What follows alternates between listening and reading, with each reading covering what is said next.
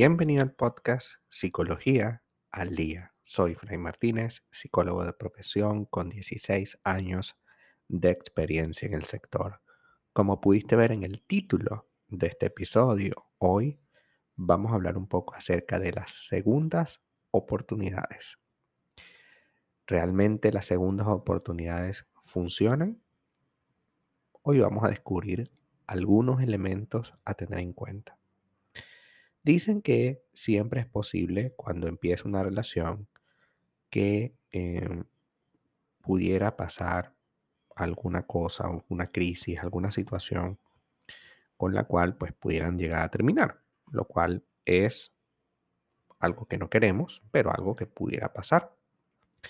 Sin embargo, si has optado por la separación, también te ha pasado por la cabeza, ¿y si lo perdono?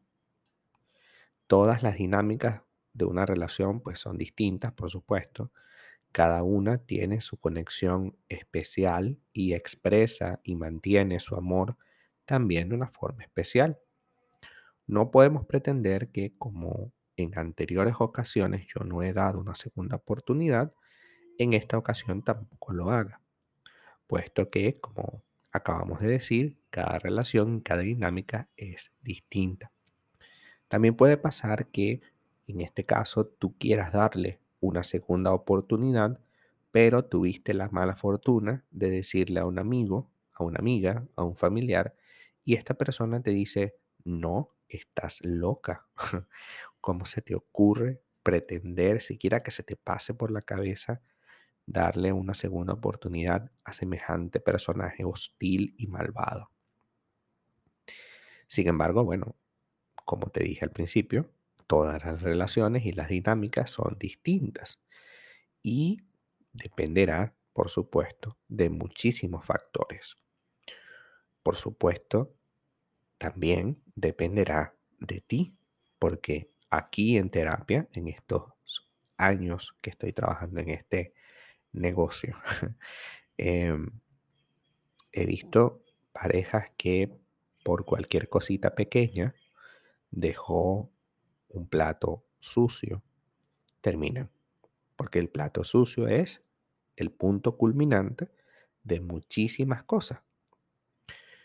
También he visto parejas que se han separado por una infidelidad grave o que se han vuelto a reconciliar por la misma infidelidad. Es decir, se separaron porque hubo una infidelidad y al poco tiempo vuelven, a pesar de que es el mismo problema, ¿no? Pero cada dinámica es distinta. Va a depender de algunos motivos, de algunos factores que hoy analizaremos con calma. Primer factor, los motivos de la ruptura no fueron tan graves para ellos, para ti. Las parejas que tienden a intentarlo nuevamente después de terminar son parejas en las que el amor y el deseo siguen existiendo y que las razones de la ruptura no se debieron a una traición importante, al menos no sentida así. Porque te explico. Una cosa es que te traicionen y otra cosa es cómo tú sientes que te traicionan. Una cosa es que te sean infiel, que se acueste con otra persona. Y a lo mejor eso para ti o para la otra persona no tiene el mismo valor. Es decir, acostarse con la gente le va y le viene. Sin embargo, si este fuese el motivo, a lo mejor tú lo perdonas. Pero si se enamoró de esa otra persona, entonces ahí sí, probablemente no lo perdonas. Entonces, el motivo tiene que ser grave. Si lo es, la relación no puede continuar. Y si no lo es, a pesar de que la situación puede que lo sea, es decir, te fueron infiel, se acostó con otra persona, pero para ti eso no significa tanto, entonces puedes perdonarle. Segundo, asuntos por resolver. No fueron capaces en un momento de ser compatibles en diversos puntos de la relación y ese desacuerdo fue tan grande que los hizo terminar.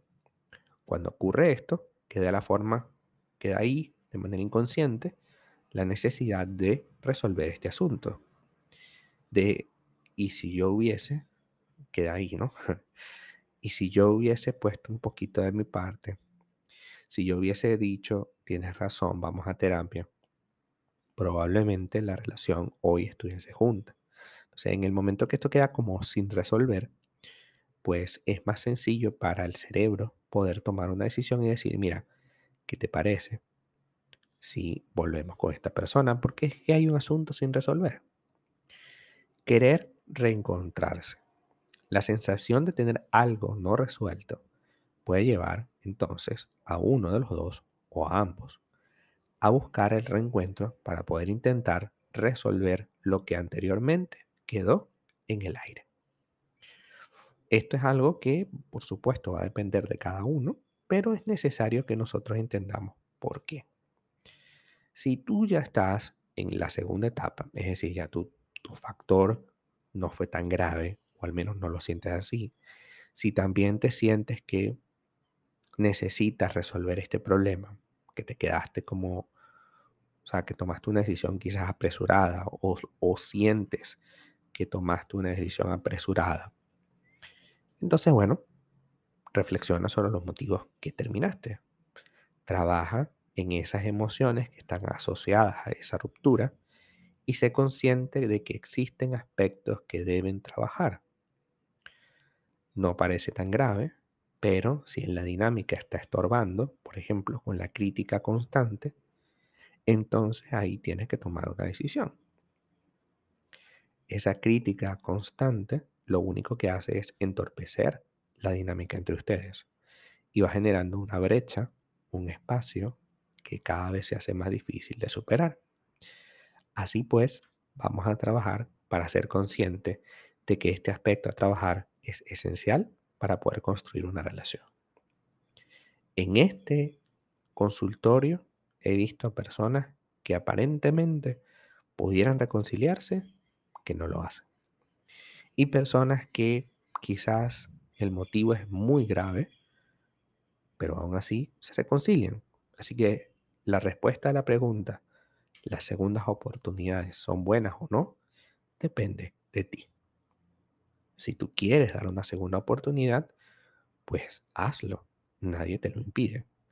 Pero sé consciente de que no le vamos a dar una segunda oportunidad para decirle las cosas o insultarle una y otra vez por lo que ha hecho. Es decir, eso no es una segunda oportunidad, eso es un castigo. Y si le vas a dar segunda oportunidad, asiste a terapia para que no te pase lo que acabo de decir, para que no le lances todo el tiempo la porquería. Hasta acá nuestro episodio del día de hoy. Muchísimas gracias por quedarte aquí hasta el final. Si deseas saber más sobre mi contenido, www.fraymartinez.com. Para consultas online, www.fraymartinez.com y también sígueme en mi Instagram, arroba fraymartinez20. Muchísimas gracias y hasta el próximo episodio.